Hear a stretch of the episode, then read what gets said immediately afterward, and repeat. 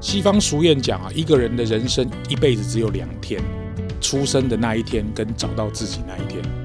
优势的意思就是这个，也就是说，一般人啊，一终其一生都要找到自己。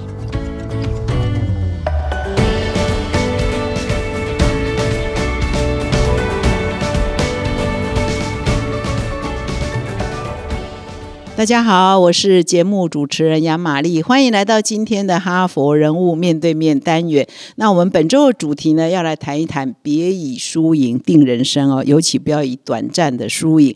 那么过去礼拜一到礼拜四这四天呢，我已经分享好几篇哈佛商业评论的文章。我一直强调说，哈佛的文章不是只有在谈企业的组织啊、企业的管理啊、创新啊，其实有很大比例也都在谈个人怎么样做好自我的管理、职涯的管理。你个人的价值观怎么样建立？哈，所以我们过去几天分享哈佛的文章，都是说我们要找到我们自己人生的赛道，不要用别人来决定我们的成败，不要用别人的价值观来告诉我们我们应该要做些什么。哈，所以一连四天四篇文章都是从你先确定你的价值观是什么，你先确定你未来的自己想要变成什么，从这样来开始找到属于你自己的赛道，然后找到方法去实现你的目标跟你的理想，这样才有办法。活出一个比较好的，或者是自己比较圆满的人生哈。那么今天呢，来到我们节目现场，当然要找这个领域可以谈这个主题最好的专家。那我手上呢有一本书哈，叫做《极限赛局》。那这本书的副标是“人生有限，但是你能够创造极限的五个心法”。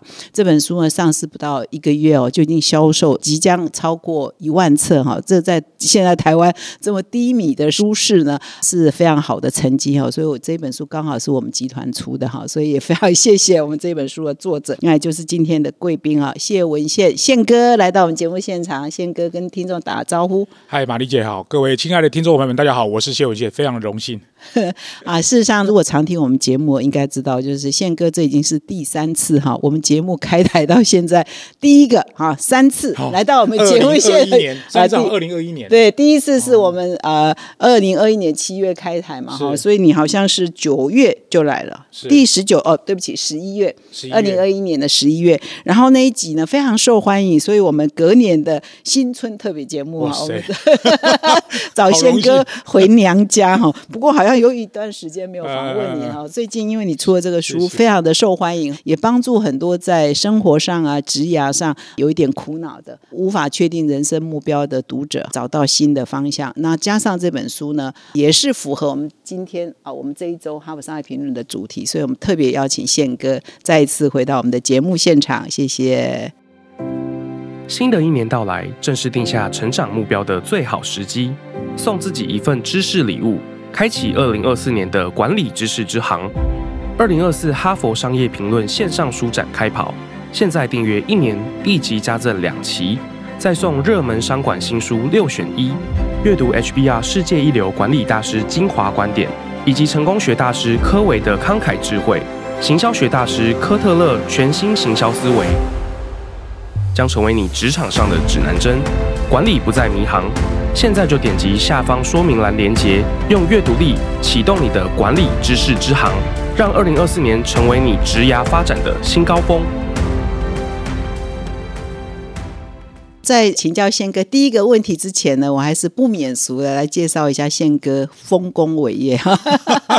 宪哥刚啊庆祝完五十五岁的生日，那他把他自己的人生分成三阶段哈，说前十五年呢是上班族哈，所以他在不同的行业都工作过，后来是在新义房屋房仲业，他也是非常厉害的经纪人，房仲经纪人。那后十五年呢哈，也就是中间的十五年呢，他是一个知识工作创业者哈，所以他投入很多啦。哦，不管是当培训师、主持节目、出书啊，也投资了一些事业哈。周边产业，那当然有的成功，有的也蛮蛮挫败的哈。他的书上都会写。那么现在已经进入他的第三人生哈，就是要变使命推动者，使命的推动者哈。所以宪哥事实上都在自己做一个典范，跨越自己人生的极限。那我现在来请教宪哥哈，你已经出了十本书哦，这是你的第十一本。那你当初为什么会想要来出这一本？而且听说这一本是跟你要欢度五十五岁生日也蛮相关的，有那个心愿，说我五十五岁生日的时候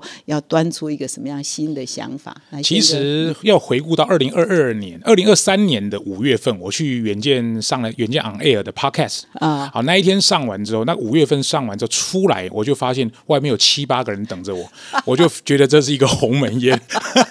然后林天来社长带来什么总经理啊、什么总监呐、哦、行销啊、企划啊、编辑啊，一个团队把我团团围住，就在这个九十三巷那个地方就我们就聊。我说社长不要勉强我，真的没有想要写书了啦，因为我也跟很多人讲我没有想要写书，我觉得我长枯失节，没有什么内容可以写。结果那时候社长才递出一个橄榄枝给我，他跟我讲说：“你没有时间，那你不要写啊，我们找记者帮你写。”其实这一句话当时是蛮打动我，因为我真的很忙，我的事情太多。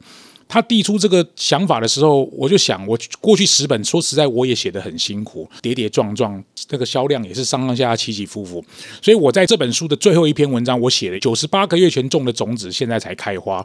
我想要告诉大家，就是远见这个整个集团，每个都是 sales，尤其总编啊吴佩颖，然后这个社长天来社长，就常常跟我聊天，反正各个场合只要遇到我。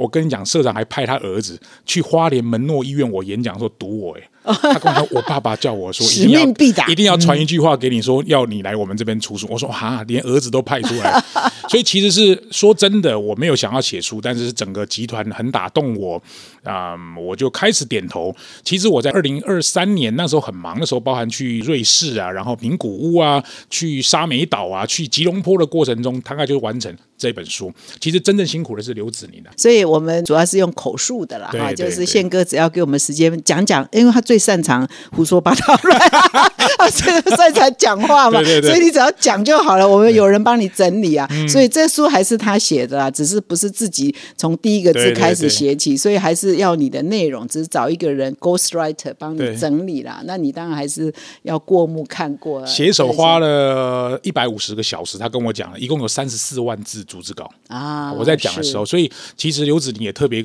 跟大家说，就是他觉得宪哥的说话其实那些冗言冗字很少啦，也蛮精华的。那三十四万字要能够萃取出七八万字，说实在，他也花了一点功夫。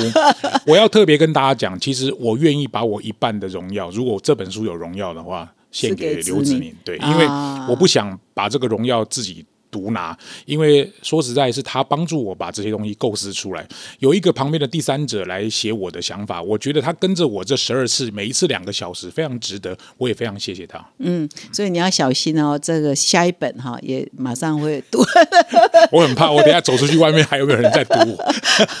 好，我们现在来让《极限赛局》这本书可以越扩大哈，扩大影响力，让生命来影响生命，这是我们现在现阶段哈首要的目标。那我来请教宪哥说，哎，你这一本书的内容跟过去你觉得比较大的差异是什么？以及后来你被打动，因为有子宁来协助你做整理，那你那时候是怎么样设定这本书的主题的？好，三个方向。第一个，除了是第三人视角用第一人称写以外，这是我过去十本完全没有的。第二个就是我过去的十本比较像是工具类的书，嗯这一本比较像是半自传啊，也就是说在。这个我到了五十五岁这个年纪，如果要回顾我的前半生这个角度，可以用什么东西来呃撰写我的内容？这是第二个。第三个，我想讲的是，因为在我五十五岁的当下，其实我的使命推动的第三个阶段也进行了大概有两三年的时间。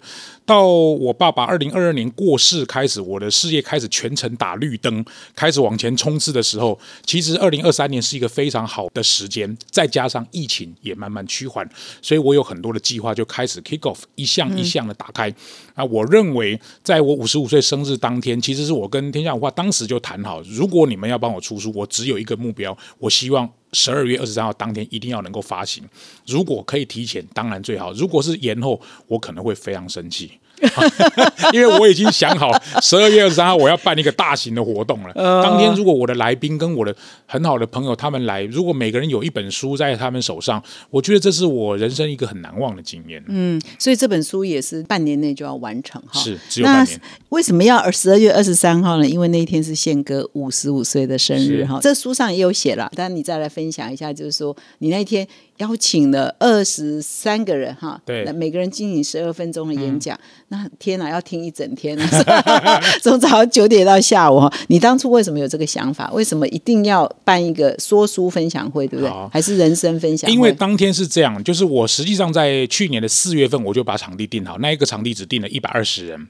我的所有朋友跟我讲说，不可能，你生日不可能只有一百二十，而且我跟玛丽姐讲，那不是请他们来哦，是要交钱的，每个人二零二四，一张门票二零二四，哦哦哦，那迎二零因为迎接二零二四，一张门票二零二四，当然我会送我的周边商品跟送一本书，还有场地便当那个 cover 掉的钱，剩下十二万我全部捐给台湾运动好事协会，我一毛钱都没有放进我自己的口袋里。理解。当时我想要出这本书的新书发表，我不是在当天叫他们歌功颂德，讲我有多好，讲我生日快乐，讲什么？不是，当天我一句极限赛局里面在讲什么，我都没有说。嗯，我让他们每一个人讲讲他们人生反败为胜的故事。哦，人生反败为对一个人只有十二分钟，那这二十三个人扣掉我自己以外，有二十二个人当天都有出席，除了历史老师吕杰，因为他女儿钢琴比赛在高雄真的赶不及以外，其他的全部都准时出席。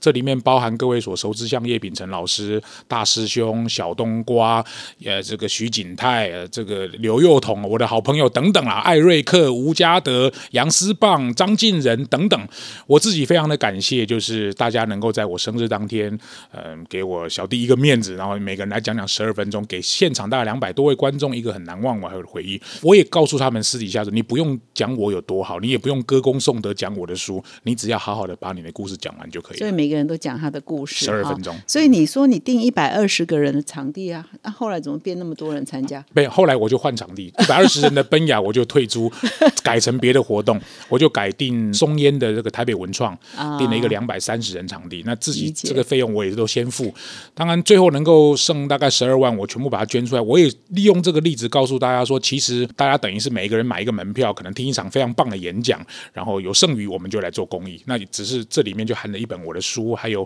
呃当天我有一个周边商品上市，另外就 cover 一些场地这样而已。是，所以你在预定那个场地办这个活动的时候，都还没有想法要出这一本书完全吗没。有，完全没有。所以你但是你想到说要出书，就一定要赶那个场。所以我跟你说是先射箭再画靶，先把场地定好啊，好像要出书，那就顺便把书也写一写是，只花了半年啊。这幕后还有一个小故事，刚刚那个宪哥有分享，我说哇，你找二十二个人，每个人讲十二分钟，那也要很长。他说他原来预估呃可能有六成出席率就不错，没想到每一个人都说他要来，把你吓到。为什么？为什么他们每个人都想要来分享这个？当是因为天你是宪哥的关系吗？我其实就是把朋友当做是真心的朋友，因为当天我邀请函发出去之后，说实在，因为他们都是有头有脸的人嘛，而且都是跟我平常都有一些接触的人，那真的没办法来的，就是像陈凤心啊，是奉新，因为他。家庭有活动，所以他真的也没办法，所以我当然就不会勉强。还有一个我另外一个朋友，所以当天这二十二个人答应我说，其实我本来是一个人给他们十八分钟，我想说十五个人大概就差不多了哈。中间你总是要让大家稍微 social 一下，交换名片或者认识彼此。结果每个人都来，我就告诉他们说，每个人只要讲十二分钟。所以其实十八分钟容易讲，十二分钟很难讲。嗯，每个人当然就是卯足全力，因为有时候你也知道这种场子哈，大家输狼不输丁。你前面那个如果讲的很好，你 后面那个人讲的比 压力较很大差，压力很大。我刚刚还没讲到，还有几个我的长辈，像曾文成、曾公，他是台湾知名的棒球球评，历史老师吕吉本来在里面，后来没办法来。那个我的合作伙伴，台湾第一个女性棒球裁判刘伯君也在这个里面哈，所以我想跟大家讲的就是，其实我。不是因为说真的想要输要有什么成绩，纯粹就是把朋友聚在一起，让年底年初的时候很久没有办实体活动，让大家共聚一堂。是，所以你每年生日都是这样搞吗啊，？上一次是五年前了，哦是二零一八年，那个时候我还没有生病。五十啊，是五十岁，现在是五十五岁，下一次就是六十岁，目标就是租国际会2000人议、国国际会议三3000千人的场地。应该有这个 哎 potential，试试看吧至少一千人以上应该是没有问题。那健哥，你这本书有特别把你的人生分成三个阶段嘛？职场工作者到知识创业者，那就后面这十十五年，也就是从两三年前开始，是一个使命推动者。你要不要谈谈你这些思路的转折？我前面工作十五年，当然这不是因为我早就规划好，没有。二零零六年，我觉得我自己到达职业生涯一个 C 点之后，我去 apply 一个外商的 Asia 的 job 没有上之后，我其实就自己在二零零六年就决定我要离开职场，所以开始从事一个没有劳健保、自己要负责劳健保的工作，开始出来创业。创业其实可以一直往前走，只是我在二零二零年疫情开始爆发的时候，我开始想了一件事情，就是我不想要一直讲课下去。好，对我来说，只是一直讲课，一直讲课，那个对我来说没有任何意义。你只是会存款增加，学生增加，对我来说，它不是我要的。直到我爸爸在二零二二年的二月份过世之后，我才开始意会到，其实人生最重要追寻的是自己的名字，而不是那些所谓外在的标签跟职位。所以我就跟我的合伙人讲说，我有可能会把现福预创这个我们自己一手经营起来的公开班品牌先暂时停下来。好，我是在二零二三年的十二月就正式把这家公司做停止。哈，嗯，我要用这个行动来宣示，就是我不想在你们一直告诉我说啊，我是什么两岸知名气管讲师、千万讲师这些符号，以后通通都不要给我。我不希望人家看到我就是跟我讲说，好，他好像很会赚钱，他很会很会讲课，这个我不想要，那个已经过去了，我不想要这个符号了。我想要人家看到我是，人家只要讲到谢文宪宪哥，哦，我知道，这样就好了。嗯，其他都不用，因为我爸爸过世的时候，我在那个牌楼上面看哦，我爸爸叫谢丰秀，显考谢公丰秀告别式会场啊，类似像这样。他不会写什么显考谢公丰秀，两岸知名器官讲师、千万讲师，什么留了几亿遗产给我的某某人。而且我们在怀念我爸爸的时候，其实从头到尾大家都怀念的是我爸爸对我的好，对我弟弟妹妹的好，对我阿姨、对我父母亲的好，对我怎么长辈的好。所以其实这件事情给我震撼蛮大，而且我已经五十几岁，也衣食无余的情况之下，我到底要成为一个什么样的人？这给我很大的启示。刚好这个时间在天台市场找我写这本书，我才其实这本书的隐藏书名叫做《我所热爱的人生》。嗯，本来不是这个题目的，哦，不是这个书名，是是叫我所热爱的人生那。所以这书名是我们编辑建议的。对，你们编辑很有商业头脑，因为我所热爱的人，他们觉得不会卖，太一般般哈。对，极限赛局一定会大卖。嗯，在宪哥来之前，我们有提供几篇《哈佛商业评论》的文章。你在读的时候，是不是跟你这个观念，不管是西方学者，还是你个人的人生的体会，其实是都不谋而合，对对不对？有一个像生命之轮，就是有有有八九个那个选择，这就有点像是我在上一本书《如何创造全世界最好的工作》，反正人生的指标不外乎就是这些嘛，什么健康啊、家庭啊、财富啊、朋友啊、人际关系啊等等哈、其实就是可以自己去评估。因为这一篇文章我非常喜欢的原因，是因为我看到《哈佛商业评论》这篇文章，他说你说一分到十分，好，比如说你健康你自己给几分，财富给几分，家庭给几分，朋友给几分，社群关系给几分，假设这样，你就会画出一个哈，好像是一个雷达图这样，你就会知道哪里自己是突出的，哪里是有缺口的。这个就是一个衡量的方法。你看到、这些指标，绝对不会有什么你赚了多少钱啊，然后你什么职位啊，你有什么抬头啊。我觉得那些对我来说可能没有那么重要。回过头来，应该要看你付出多少时间在家庭，你自己有没有好好经营社群关系。真正好的朋友，不是上脸书上暗赞的朋友。啊，举个例子然，哈，你真正知心的朋友有几个？哈，一只手可能数得完的情况之下，你有任何低潮跟他讲，他会愿意陪你喝几杯酒，跟你聊聊天。这篇文章我很喜欢，那在这个宪哥的这一本书哈，我觉得很重要的哈，就是在解第释这个十六页。呃第十六页啊。那主要就是你有一个方程式啊，五个心法哈。宪哥要不要自己说明？好，因为不瞒各位讲，这本书一开始写完的时候是没有第十六页的。第十六页是我跟编辑讲，这一定要插进去，是整本书的书稿全部写完了，我校稿完毕了，我就在一直想，因为我常常跟人家说，我们做职场的这个专业经理人或者是中高阶主管，不要用现象解释现象，你要用理论来解释现象。什么意思呢？就是你看到一个人很红，或者你看哈佛商业评论很好，这个节目收看率、收听率很高，好看到一个人非常成功，你看到的那个都是现象。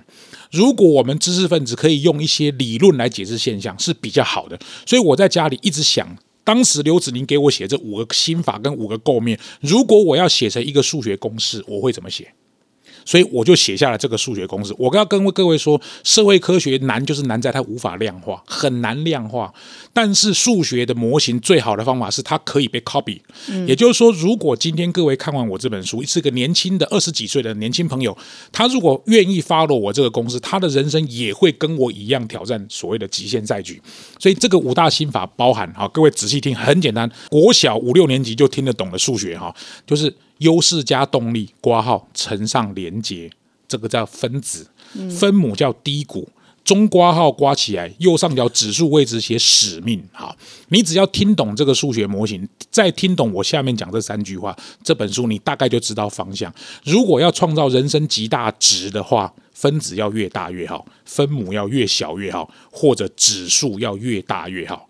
当各位理解这个东西，你就会发现，优势加动力是个人，乘上连结是你要去外面跟人家接触。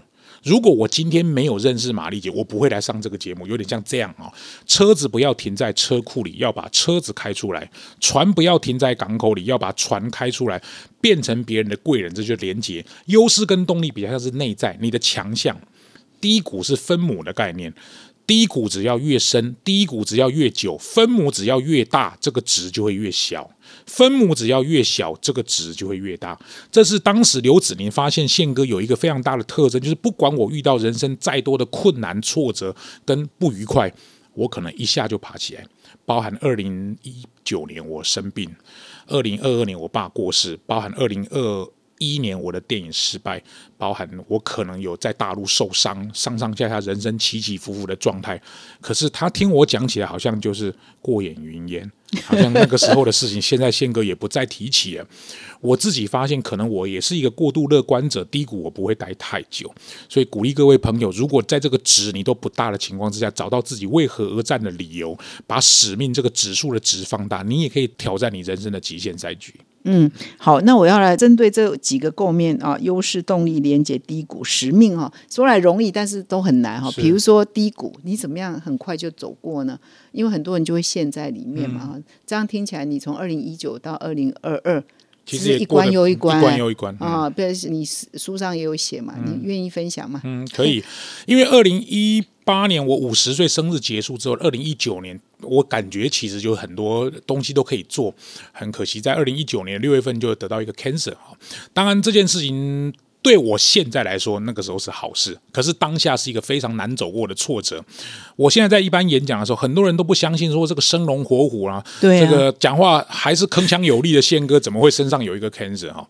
那我也想利用这个机会告诉大家，其实癌症并不可怕啊，可怕是你。你相信一些偏方，或者是不面对它，或者不面对治疗。现在我可以很大喇喇跟大家讲，就算我有个 cancer 怎么样，只是政府给我一个重大伤病卡，反正我五年就到了。我跟玛丽姐报告，我在今年二零二四年六月份。就到五年了，五年如果我真的没有什么事，没有什么事，政府就会把这个资格就会收走了，我健保就没有这个了。所以其实我遇到这个情况，再加上遇到疫情，其实那段时间也过得不是很好。周边有些朋友鼓励我，再加上我爸爸最后离开之后，影响我算是非常大。我跟我爸爸关系一直没有很好啊，只是他对我一直很严格，我也不知道为什么。现在真的回过头去看，我的人生能够有今天，就是我爸什么都没给我。我才会这么好啊，真的，他就没有给我什么，就给我一个很好的教育就够了。对你很严格，就只有对你很严格。他真的对我很严格。关系不是很好呢？我年轻的时候跟我爸讲话对骂拍桌这样的呛虾，他那时候五十几岁啊。然后我妈妈因为早年比较早生病，她在民国八十年我出社会第一年就倒下，所以我照顾我妈照顾了十四年。中风吗？中风，四十五岁就中风，卧病十四年。哇！所以你说我爸爸是那种传统的老男人，我爸爸从来没有在我面前讲过一句说我爱我妈一万年，我爱她一一千年这样。可是你看我妈倒下去之后，帮她把屎把尿的，就是我爸爸。哦，所以我爸爸跟我妈的感情感觉很坚贞呐。我妈妈走了以后的六年，我爸爸要再婚啊。当时我弟弟也。不是很谅解。现在我就想起来，我爸爸再婚是很好的，因为人生到了七十几岁，如果有一个老伴可以陪你，所以我在这里要特别强调，就我阿姨真的照顾我爸在晚年花了很多时间。就算我爸爸把大部分的财产都给了我阿姨，我二话不说都说很好，没有问题。因为我们没有做到的事情，让阿姨来做，有什么不好呢？嗯我跟我弟弟、我妹妹讲，我们好手好脚，全力往前冲。你有很多事业美好的前景等你，我们不要拿爸爸那些钱。我们三个兄弟姐妹分掉，其实现金真的也没有多少了。嗯，所以我现在想起来，就在呃去年的四月二十号，我跟陈凤琴老师一起导读了《与成功有约》这本书。我在台上特别跟大家讲一句话，也是跟低谷跟使命最重要的一个诠释，就是人生在低潮的时候要看见自己，在高峰的时候要看见别人。我知道我在低谷的时候，我不要去怨天尤人，因为那个没有用。台湾不缺抱怨的人，我开始反省我哪里做的不好，是不是我没有注意健康，我没有注意很多奇奇怪怪的商业投资。那我如果今天有一天真的让我爬起来了，我就要去想，我要照顾那些可能可以让我照顾的人。我们在录音录音的当下，我有跟玛丽姐报告说，我有一个接班人的同学，他今天在现场，我想说，我有一个机会让他来看怎么样跟王牌主持人一起录音，谢谢他他就来看一下。对我来说，只是带一个人进来，我没有觉得那有什么了不起嘛，哈，是我们就能帮忙人家就尽量帮忙人家。所以这也是你的使命啊，推动使命的一环啊。是使命推动者，这也可以跟分享一下。接班人计划是在做什么？二零二四年我自己拿了一百万，就是我自己自掏腰包拿了一百万。我在脸书上只是公布这个讯息，这个因为这个是社会实验，我也不想把它搞大。很意外的是，有一百零一封履历表在一个礼拜之内投进来，而这一百零一封里面，百分之七十五是我完全不认识的人，我完全不像刚刚玛丽姐看到的这位伙伴，是我完全不认识的。那我选了这二十个正选，然后有三个备取之后，他们分别在四个领域当中要帮我执行一年的一些计划，他们只要执行的花费就从这一百万里面扣。啊，然后呢，我每个人给有给他一个 quota，这四个领域包含的是呃精致企业教育训练，就是我要做的是好的教育训练，我不要做那个有我也好，没有我也好的教育训练。第二个是阅读的推广，阅读推广未来可能就会跟远见天下很多的合作哈。如果很多机构愿意推广好的精致阅读，我会愿意砸资源。我们马上在三月二号就要办一场，我待会有机会跟玛丽姐讲。第三个就是体育运动平权跟运动外交，这是我现在担任台湾运动好事协会理事长的一个主要身份。因为一个国家要强，体育运动一定要很强，所以我的能力就是帮助弱势团体在弱势辅助的运动项目上多多琢磨。最后一个就是演说能力普及化，这是我的专长，也是我很想推动的东西。那这四个领域，我就拿一百万预算，虽然不多，不够的我就会去找厂商赞助。所以这个费用是用来推动活动的费用，经费不是他们的薪水，不是。他们跟着我是不可能有薪水的。所以他们实际上也是兼任在做，他们自己都有他们的他们自己有自己的工作，一年大概要办出一两个活动。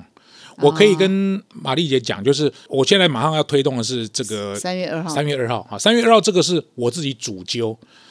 这个活动名称叫“斯文的人客”啊，斯文的人客啊人客斯文的人客。好，大家一开始看到斯文的人客是什么东西啊？斯文的人客哈，我就找了五个讲者，这五个讲者，我想讲他们的名字，你们应该都认识：斯杨思棒啊文谢文宪，德吴家德啊仁张敬仁，克艾瑞克。啊，这里面五个有两个在天下文化出书。哦，我要把他们五个集合起来，在台大集思会馆三百八十人的场地办一场演讲，收费的。好，然后呢，如果自己讲自己的书，就没什么了不起啊。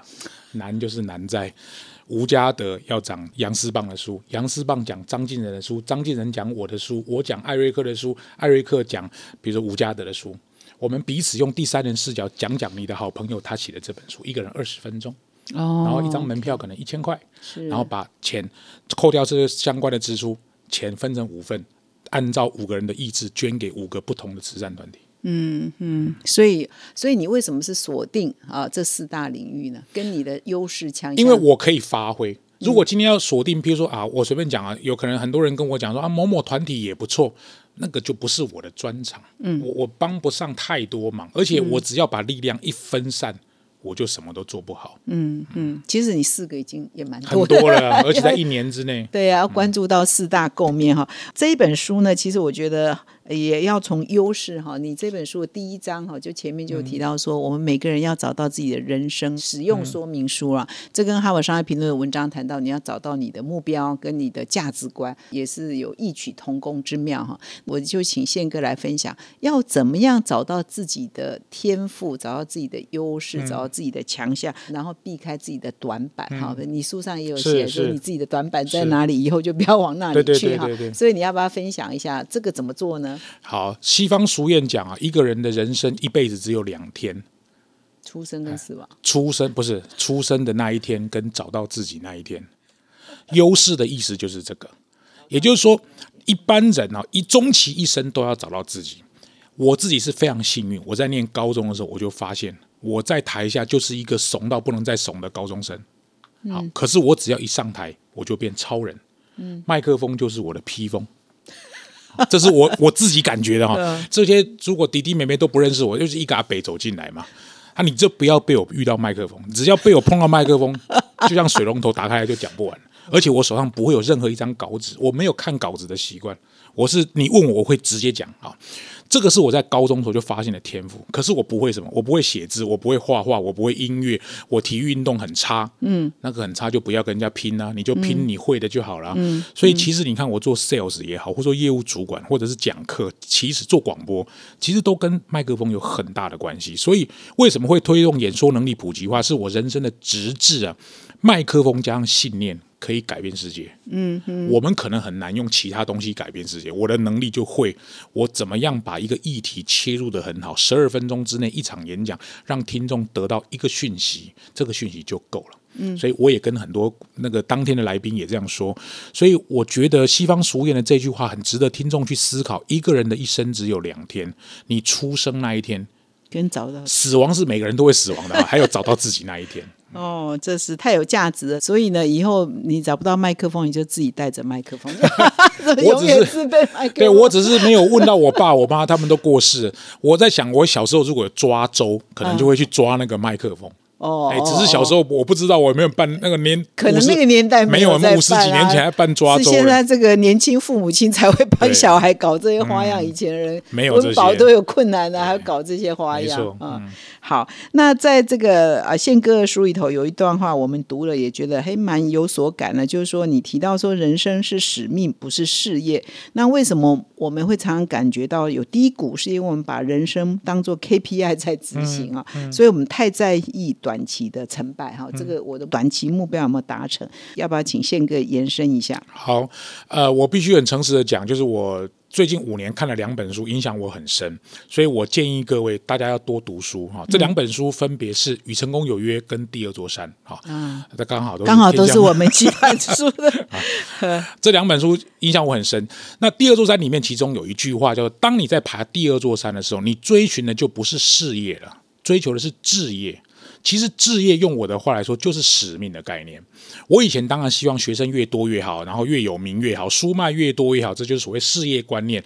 只要越有名，钱赚越多，学生越多，那全部都是 KPI。所以为什么我跟玛丽姐讲，我说如果有一天再让我去追求所谓的事业 KPI，我不想要，因为这个我已经过了那一段了。严长寿在这本书里面谈到一个非常重要的观念，就是事业思维跟置业思维。然后你的工作思维跟服务与贡献思维啊，服务与贡献思维是我们来上节目以前会问说这个节目会有通多少通告费，现在不是，现在问的是这个节目会创造多大的价值。因为如果我们用服务跟贡献思维来看一件事情的时候。不是金钱能衡量的，金钱能衡量的时间，那个时代我已经过。所以我在最近演讲的时候，有一个年轻的读者，他问了我一个问题，说：“他说那是因为你们现在都已经踏到那个位置，你才回来跟人家讲说第二、四座山很重要。”我说：“你应该反过来想，我现在也不是完全在爬第二座山，我也同时在爬第一座山。用一句延长寿来写这本书的推荐序，他讲了非常重要的话：第一座山跟第二座山没有先后次序。”不是说一定要爬第一座才能爬第二座，或者你在爬第二座的时候，同时不能爬第一座。没有，你要有这种两种不同的思维。这样子会帮助各位更理解这种观念。刚刚与成功有约就是讲这个低潮时看见自己，高峰时看见别人。这是为什么我现在把想法都用成服务思维跟贡献思维的主要原因呢？嗯所以那个听众的问题应该说啊，你们都已经也有名啦，也有社会地位啦，呃，金钱也无语啊，所以现在来鼓励要爬置业之山哈，服务跟奉献。那他们还在，比如说还要缴房贷啊，还要养小孩啊，事业也还没那么稳固啊，还没有那个社会知名度，所以对这一群人也可以同时爬置业之山吗？他们事业还要懂拼、啊，绝对可以，因为我自己也工作了三十年，我也才发现原来这四个领域是我可以奉献。我不鼓励大家说了哈，你一定要什么同时爬第一座山，在第二座山，这样子会让你很辛苦。我觉得你该工作就好好工作，不要想东想西。你的工作的目标也不一定要想着钱。工作的目标只要倒个念头来看，就是我在这里面可以学到什么东西。如果可以学到东西，同时能赚到钱，那不用怀疑，这个工作要好好做。学到东西赚不太到钱，这排第二顺位。第三顺位是我赚得到钱，但我学不到东西，这排第三顺位。如果这个工作赚不到钱，又学不到东西，现在就应该要离职了，快溜马上赶快溜，这不用再撑了，那个撑下去会没有办法。而且我会告诉大家，就是其实。我们一辈子追寻的就是幸福快乐，幸福快乐，幸福快乐。如果你认为赚很多钱、开名车、住豪宅，你生很多小孩，小孩成就很高，你会快乐，那你就追求这个。每个人的快乐跟幸福的来源不一样。那如果你要问我幸福跟快乐来源，现在我五十五岁，我的答案是什么？我就可以很清楚的告诉大家，我在十岁的时候，国小的时候，那个时候念的青年守则第十条就已经有答案了。这个答案叫助人为快乐之本。如果你的工作可以帮助到别人，用助人思维来想，你时时刻刻都会很快乐。嗯嗯那这个《与成功有约》这本书也是非常经典嗯的老书了哈，所以你是重读它嘛？你刚刚讲重读啊，因为我是在二零零三年我在做安捷伦科技业务主管的时候，那时候公司 HP 我们有一个课程叫 Seven Habits，有七个就是习惯啊。当然，这七个习惯我那个时候三十几岁、三十三岁、三十五岁读。我很诚实讲啊，没有什么太深的感觉。那时候我还很年轻嘛，我就是满脑子想我要怎么样把业绩做好而已。好，这七个习惯我们有读，我们也去上了相关的 Seven Habits 的课。可是事情隔了二十年之后，就二零零三到二零二三，隔二十年，史蒂芬·科维都过世了。他过世十一年，我没有办法想象他过世之后，我二十年前看的书，在二十年后竟然是我跟凤新老师在台湾导读他的书，我没有办法想象。这冥冥中好像有注定什么。我重新再看的时候，我回过头来，人家八十几岁阿北会写这个，一定有理由。嗯，你看哦，二十年前看跟二十年后看，这七个习惯一样很隽永。嗯，我就会觉得对啊，那个积极主动啊，嗯，要事第一啊，嗯，然后以终为始啊，嗯，扩大你的重效啊，然后不断循环、不断更新啊。其实这个概念现在来讲一点都不落俗套，而且非常有用。只是台湾人比较难懂的是，因为他用国外的例子，我们可以用台湾的例子来讲，其实道理是一样的。所以这个经典的好书然后就不一读呃再读啊、一读再读，每隔几年再读都会有新的收获，所以搞不好几年后你再读又有新的体会嘛。所以老书还是很值得一读再读。那我再来继续问宪哥另外一个问题，就是我们刚刚有提到找到优势嘛，然后找到动力。那这个连结哦，就是你的公司哈，你有五大心法公司连结，你要不要分享连结有什么方法？就是对外扩展嘛。连结在书里面谈到一个非常重要的一个概念，叫 hub。我们讲 hub 就是 H U B 哈，那个讲的是枢纽概念。枢纽概念就是我们在天下文化或者是在远见或者在哈佛商业评论上班，这个公司本身它跟很多外界的人就会有个连接，把自己变成一个品牌，把自己变成一个平台，当做 hub 经营。那我就想了 H U B 三个不同的英文字，把我真正对于连接或者是枢纽的经验，把它变成三个比较容易懂的观念。第一个 H，我把它叫 humanity，叫人性啊。人性的意思就是你要去想，你现在做的这件事情，他会怎么想？你这样想啊，如果你都一直帮我，你都一直帮我，你都一直帮我，我都没有帮你，哦，他就不会再帮你了。这就是人性嘛。你不可能说一直拿、一直拿、一直拿，你都没有给，这不可能嘛。这就是人性。第一个，第二个就是 unique。unique 里面讲的就是，与其更好，不如不同。也就是说，如果你要变成平台或枢纽，你要做的跟别人不一样。比如说哈佛商业评论这个平台就要做的跟其他相关的这个不要一样。嗯，因为你的 TA 不要一样，你的做法不要一样，进到这个摄影棚，我发现哇，这真的很不一样，这个应该要花很多钱。今天为了宪哥特别呃找了一个非常豪华的摄影棚，我觉得这就是很不一样的感觉，因为我们也每天跑通告的人，一看哦，这个很不一样，这个节目的规格很高啊。其实人也是一样，就是我们有一些特殊技能是别人需要的，别人只要需要，他就会找到你，很容易你就会变得连接，这叫 unique。第三个 B 叫 bright，就照亮，嗯，那个有点像是说哈，你的存在是帮助别人。或者是我愿意帮你抬轿，不要把光环全部打在自己的身上，然后给别人也一点光。好，这就是艾瑞克最常讲，就是我如果送你一朵玫瑰，其实我手上也会有香味。好，如果我拿泥巴来丢你，其实我的手会先脏掉。啊，概念是一样的嘛。哦，所以我一直想要批评别人，我手其实也会脏脏的。但是我一直送你玫瑰，送你香水，其实我手上也会香香香香的，是互惠原则。互惠原则啊，所以如果要谈宪哥的 connection。现在到底规模有多大？你会怎么 形容？哎，当然，我早年也看过一本书，叫《影响有影响力的人》，类似像这样的书。我我是觉得。这个不要去跟什么攀岩附会，或者是我要拍人家马屁，我特别去要去高攀别人，或者是我一定要跟名人合照，绝对不是这个哦，这是完全相反的观念。也就是说，你要在重要的场合哦，展现你的能力。我随便举例，比如说我自己就有很多学生，他在一些呃演讲的场合里面，他就举手说：“宪哥，那一场我可不可以上去讲？”我自告奋勇上去讲，然后他一上去讲，你就发现这个一个名不见经传的小弟弟、小妹妹，他讲的其实比那些有名的人讲的更好。他只要在一场很多人的情况之下，他能够讲的侃侃而谈，其实他很快就会被发现。这就是为什么我一再强调麦克风加信念可以改变世界的原因。嗯，不会有人因为你没有名而不会听你讲。你只要愿意上台切入重点，讲实话，不要太多阿谀奉承的东西。我觉得任何人都有机会，尤其年轻朋友。如果你有这个观念的话，我就送给各位六个字，就是往前坐，先举手。这六个字超有用的。我们常常去很多公司上课嘛，你看一般公司上课大家都坐后面真的吗？你去上，即使是宪哥来，他们也是坐后面。不会，我也没什么了不起，我又不是刘德华，除非有排好位置啊，排好位置，你坐这边啊，名牌都放好，那没话说。他会说我好倒霉。其实往前坐就很难呢。你看，跟老板开会，如果不选位置，是不是大家都坐后面？对，然后都他的旁边都没人敢坐。一定的吧？往前坐，先举手。老板问说有没有问题，你先不用想，先把手举起来再说。然后老板说：“来，你说说看。”老板点到你，你再想我等下要问什么问题？可以直接这样子，因为这样是训练反应的。我觉得蛮有用的。嗯嗯嗯，太好了。那我再来请教说，我们五大心法都要说一下嘛。已经说了优势、连接、低谷，使命也说动力这件事情，就是说大家都可以感受到宪哥能量哈。这个这个房间都热起来了。这个动力是怎么样维持不醉的？啊，就是我今天来的时候，那个跟我来的伙伴也问了我这个问题，说为什么你每天精神都这么好，体力这么强啊？我我也不是，我也是人嘛。其实我现在在重训嘛，我也在呃锻炼身体，游泳啊，跑步啊。就我平常没事的时候，我在家里是常常锻炼身体。呃，我在这里要引用美国全垒打王 Baby Ruth 曾经讲过的一句话，叫“如果你想打中球，你就必须不断的挥动球棒。”这一句话的意思就告诉你，一般人的动力其实一开始都是为了钱。这个无可厚非。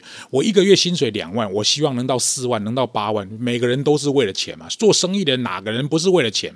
但是你会发现一件事情，就金钱越来越高，它有东西是没有办法满足你，因为你可能会觉得就闲呢，很无聊，很无趣。其实赚钱就这么简单。而动力的来源是来自于，当你发现你自己为何而战的时候。举个例子来说，我自己以前做业务的时候，我很在乎那个职称啊。啊，比如说从主任升到高级主任，高级主任升到店长，店长还有很多奇奇怪怪店长的名字。如果你觉得那个得到会快乐，那你就赶快追寻那个。可是后来慢慢发现，其实真正追求的动力，它也跟使命有很大的关联。动力是你发自内在，所以各位可以看马斯洛的需求理论这五个理论里面，如果真正要让你找到真正的动力，可能还是以自我实现跟归属感或社会价值为主。所以我自己慢慢从挥棒次数越多，打到全垒打王的几率，其实挥棒次数越多，被三振的几率也会越高。所以当你动力很强的时候，你会发现。很常常会跌倒，跌倒再爬起来，再往前冲，再跌倒再爬起来。所以我用一个刚刚我举过的例子，假设我进来这边给玛丽姐的感觉是宪哥侃侃而谈，活力无穷。假设这一场访谈可以拿二十万，跟如果没有拿任何一毛钱，我还可以讲成这么侃侃而谈。请问我到底追求的是什么？你如果你从这个答案去想，答案就呼之欲出了。嗯，这个我们没有二十万，我打个比方啊，所以你会不会回家一滩烂泥呀、会不会？不会啊，我跟我老婆的相处方式就是她都不讲话，我也不讲话，然后我们彼此就问说我们晚上要吃什么，我们就一起去吃饭这样。因为我们的相处模式，因为小孩都大了嘛，我两个小孩都大学毕业出来工作上班，平常在家里就是一个空巢期。我跟他，其实我们两个只要对话很简单几句，其实彼此的默契都一直很好。嗯啊，我今天如果能够有这个小小的成绩，我老婆居功厥伟，哎因为她都不太管我，啊，都有默契，老夫老妻就是我们结婚二十八年了呢。哦，是是。二十八年真的有时这个此时无声胜有声，吃什么？不不过呢，你还可以常常回家吃晚餐，不错了我你忙成这个样子，尽量回家，我不会尽量不要在外面住。那我我从刚刚这个宪哥的发言，还有他的出书哦，可以发现说，宪哥其实不断的在检讨自己的人生，不断的在寻找人生的意义哈。所以现在又快过年了，是不是你每到过年也会有一些仪式，说，哎，我来盘一下我前一年是怎么样，接下来这一年的目标，是不是这个都是你必备的功课？我是这样子盘点，就是我是在每一年的年底，我会写一个就是谢文宪的年度十大新闻。我是用这个方式来写，就是我每年只写十件事，我就是回顾看我的 calendar，回去看这十十二个月，我如果要让我挑十件事，然后还按照排序哦，第一名是最重要，第二名这样子哈、你猜我二零二三年第一名是什么？出这本书就出这本书，这是第一名 啊，啊。太荣幸了。对，真的，我觉得这是我人生之书，我会很兴奋啊。第二个当然就我后来改版的一本书叫《人生准备四十趴就先冲》，第三个就是我去年入围金钟奖。两项、啊对啊对对，这个教育文化节目主持人跟教育文化节目，这是我人生到目前为止我觉得一个很至高无上的荣誉。呃，虽然最后没有得奖，但是我跟我的 partner 刘幼彤都觉得，因为他也五十岁了，我也五十几了，我们都一直觉得两个人可以彼此互相砥砺、互相尊重，然后互相给对方一点光，走到今天是我们很高兴的事。当然，我去年跟着李树全一起到沙美岛办的活动，我自己自费到了瑞士参加世界杯拔河赛，跟国家队景美女中拔河队，还有到那个名古屋参加世界杯的深藏棒球大赛，这全部都是我去年年度回顾十大新闻。所以你是当志工去的，我是那个深藏棒球，啊我是领队，我是哦啦啦队的领队。是那那个拔河赛拔河赛我是当志工，因为全团一百零八个人，只有我一个人是自费的，其他全部是国家的那你为什么要做这个事？没有为什么，因为我喜欢拔河运动。嗯我跟郭生讲，郭生的事就是我的事。当然，这本书会完稿，我觉得郭生在里面有一些灵魂在啊。如果待会有时间再跟大家谈。嗯还有一个是李树全，李树全是我这个年代国中时候的偶像。嗯，啊，他今年六歌手对哈，有一嗯些声音在我的胸怀啊。记得 记得，我每次都想呼喊你的名字啊！他今年六十七八岁了，他在沙美岛办了一个活动，我弄了一团三十五人，哇，杀到沙美岛跟他一起办《想象五年后的你》。哇，这个就是连结了。对，其实人生到现在为止，如果要用一句话来形容，我就会说有意思比有意义更重要。要先求好玩，像比如说录 podcast，一开始大家会怕，你只要想到好玩的地方，它自然就会产生意义。啊，哪里好玩？啊，譬如说，你看这里有几个镜头，一二三，三个镜头。我用眼睛余光在瞄玛丽姐，我右边的余光在瞄这两个小姐。我讲话她会笑吗？她如果会笑，我就觉得应该讲的还可以。有啊，有笑吗？哎呀，有没有？这就是我觉得在这个录影的环境，我尽量用有意识取代有意义。先有意思，要要要好玩啊要好玩这符合年轻人的价值观。对要先好玩。没有这么多意义可以追寻啊，不要把自己想成好厉害，说我来上哈佛就会感觉这个听众一定会得到很多干货。呃这太严重了，没有那么严重 啊！你觉得宪哥是一个有趣的，你就会自然听到很有干货的东西。我将印象记起来，你第二次新春特别节目就有提到这个，把每年的十大新闻写下来，然后你会再回顾嘛？哈，嗯是那这样子累积到现在，可以看到一个趋势吗？就是你的人生发展的趋势吗？嗯，这个问题很好，我觉得我没有追求得奖，但是奖项会跑来找我。嗯，哎，这这个是这样哦。我前面三次去丢金钟奖，我很希望入围，三次都没有。嗯我最后一次是在二零二三年四月三十号签的那个第四次入围的申请书之后，要亲笔签名。我跟制作人说不会中，怎么可能会中？前三次都没有中，这一次真的要去申请吗？签了，心不甘情不愿。有一天跟我讲说入围了。要永不放弃哎，对吧？像我武林高中毕业，我也不可能去追求武林高中什么奖项。我是二零一三年拿到武林高中杰出校友哈，然后我念新街国小也拿到杰出校友，中原大学的商学院我也拿到杰出院友，信义房屋的这个信义君子或者第二届全国十大中介基金人，安捷人科技的总裁奖。我没有追求奖项，奖项会跑来找我，所以用这句话，如果你要我用一个什么收获或所得的话，我会鼓励很多的听众，钱是最不值得追寻的。嗯，你只要头脑里有东西，钱会来找你。嗯啊，一样奖项也不用值得追寻，你只要有料，奖项会自己跑来找你。嗯，所以人最终只要做一件事，好好把你的这个人经营好就可以了。嗯那刚刚这个宪哥提到说，这一次入围让你很高兴嘛？那事实上，宪哥在这个电视娱乐产业的投资哈，也有失败的哈。这节目啊，事实上虽然品质很好，可是要叫做也是蛮辛苦的。然后投资电影也是蛮辛苦的，这有没有电影很让你感觉很挫败？电影是真的很辛苦。我是在二零二一年的五月份全国三级警戒的时候，就把电影整个收起来。那个时候，我把男主角、女主角、监制、导演、编剧的合约全部签完了，就是在下半年要 kick off 了。但是就铩羽而归哈，这个案子就是真的很辛苦。书里面有提，电视的话，因为玛丽姐也上过一次我们的节目，我觉得我们花了很多心思，真的呃小制作小成本一千四百八十万就把整个一季的节目做完。啊、我本来想说真的想要做第二季，因为看起来在东升也有一点点起步，虽然收视率很普通，但节目本身是好的。在二零二一年的六月份，我跟文化部提的一个就是申请辅导金，结果疫情的时候是在线上，也没有上啊。我当时跟刘幼彤讲说不要多了。文化部愿意给我一百万就好，我电影是拿到一千万呢、嗯，电影拿到一千万辅导金，电视只要一百两百就好了。其实只要这个，我只要的是文化部给我的肯定，我可以拿一两百万去跟厂商说，你看文化部都投我了，你要不要投我？嗯，结果一两百万都没有，一百块都没有拿到。嗯，后来就这个案子就很可惜了。所以这个失败的部分呢、就是人生不可能十件事情全部都成功嘛，哈，都可以有未来。那所以面对这样的，就是说我们要勇于断舍离嘛，勇于就停吗？还是说你还要再东山再起，你还要再找机会？我不是会把一个公司放在那边等着养蚊子的人，我不是这种人哈，因为我手上有五间公司，在全盛时期有五间公司，现在目前就只剩下一间了啊。那另外四间公司，它当然有各自的发展模型。我刚刚讲的电影、电视，因为都是我当负责人，然后县府预创是我跟王永福老师一起合作的，这三间公司都在最近的三年之内，我陆陆续续把它办歇业啊。我不想要让我的焦点模糊化，或者让我的力量分散。我现在就是二零二四年，好好的把这个社会的实验，谢文宪的接班人把它做好。要不要用公司的方式来经营？可以不用，因为我自己本身有一间自己的公司，那个就是我当所有权人，就是我是负责人。那另外一个就是影音的公司，我就跟徐景泰合作，我自己是一个很小很小的角色。总之啊，就是从大风大浪回到归于平静。现在很多人看到我，反而觉得宪哥是一个可以全心冲刺、开绿灯。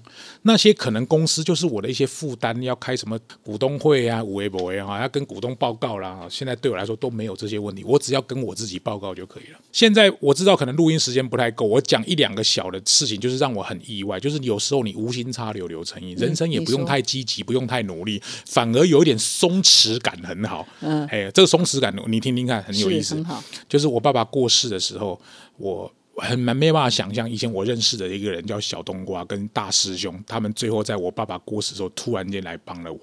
大师兄是他来上我的广播，他出新书的时候，刚好遇到全国三级警戒，我愿意采访他。这个小冬瓜是跟我同一个协会租同一个办公室，你知道吗？我爸爸最后告别式办完之后，这个骨灰烧完要装进那个罐子里，是大师兄帮我爸爸装罐的。啊，哦，是哦，他就是一个超级网红，可是我们的连结就是他住中立，我也住中立。然后我爸爸的最后的仪式是小冬瓜帮我爸爸办、这件事情，我也写在书上。这个是我常讲的，就是你的举手之劳可能是别人的无能为力。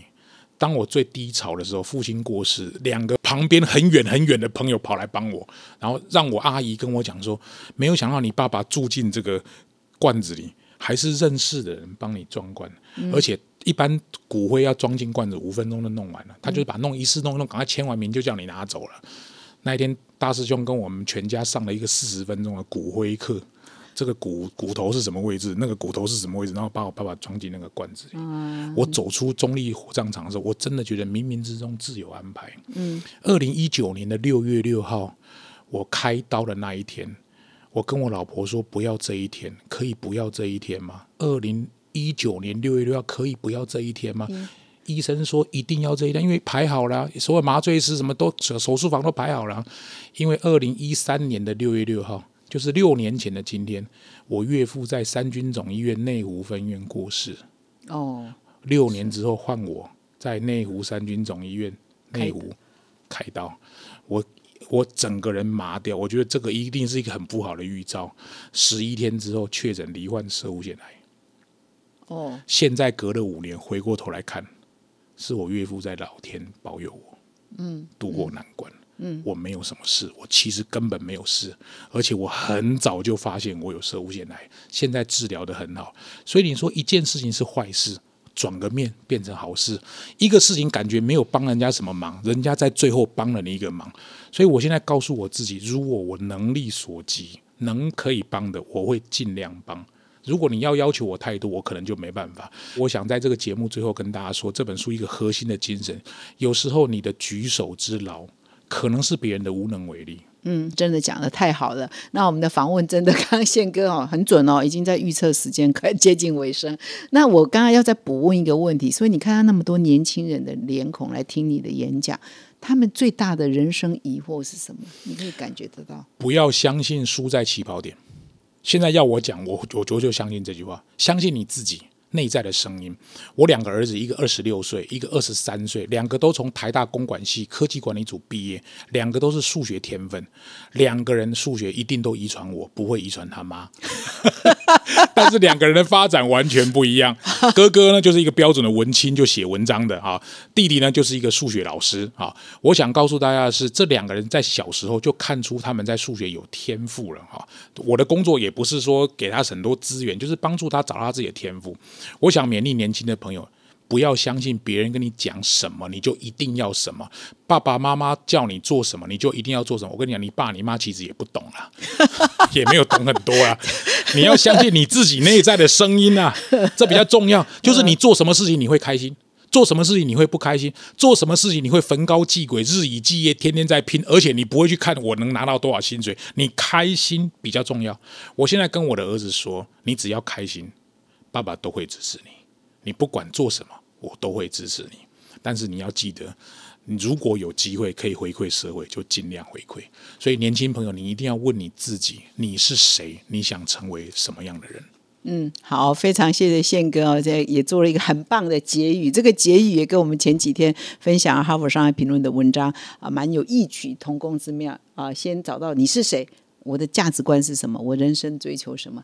就是会让你心流哈，有有投入那个心流投入，然后不觉得累。大概那个就是你有优势、跟有天分、跟有兴趣的地方哈。所以年轻人先从找到这里开始。那我们今天的访问呢，真的要接近尾声啊。最后宪哥有没有什么重点还没有讲到的？最后有没有什么补充？呃，这本书里面写到了，就是一句泰戈尔的诗哈，把自己活成一道光，因为你不知道谁会借着你的光走出了黑暗。呃，让自己保持更良善，因为你不知道谁会借着你的良善走出了绝望。这个光或者是良善，不会因为我们比较老，五十五岁跟年轻二十五岁，你的光不一样，不会哦。我反而觉得年轻朋友，你要绽放你的热情，绽放你的才华，让更多人发现。因为年轻人只要站起来，我就会发现台湾会是一个生气蓬勃、非常有活力的国家。嗯，好，非常谢谢宪哥啊，也非常谢谢各位听众的收听哦。所以我希望这个是在过年前，农历过年前，我们又马上有一个七天的 假。如果你又多请几天的话，又可以多放几天，是一个沉淀，也是一个反思啊，最好的机会。那我们再一次谢谢宪哥今天来到我们节目现场。那不要忘了去找《极限赛局》这本书来阅读。那你的公司如果有超过两百个人想听宪哥演讲，也可以跟我们联络。好。亲自接触，前提是没有讲师费没关系了哈，要买要买两百本书哈，至少两百本，哈。达到也不是这么容易，所以公司比较大一点了哈。好，那我们再一次呢，谢谢宪哥来到我们节目现场，也谢谢各位的收听与收看，呃，祝你新年快乐，感谢下礼拜再相会，拜拜。企业领袖、高阶经理人最宝贵的一堂课。远见天下文化领导影响力学院第三期典范课程即将开课，邀集嘉士达集团董事长陈其宏、前 TVBS 董事长张孝威、信义房屋创办人周俊吉、全球危机处理专家邱长博士亲自授课，如何从百亿亏损谷底逆转，带领组织变革并稳中求胜。五天的课程由典范企业家亲自传授经营心法，每天六小时客制化课程，解构成功经验，让您提升思考格局，掌握决策关键。领导影响力学院第三期典范课程将于二月二十三日开课，限额四十个席次，现在就到资讯栏点击报名，向典范领导者学习，启动二零二四变革领导力。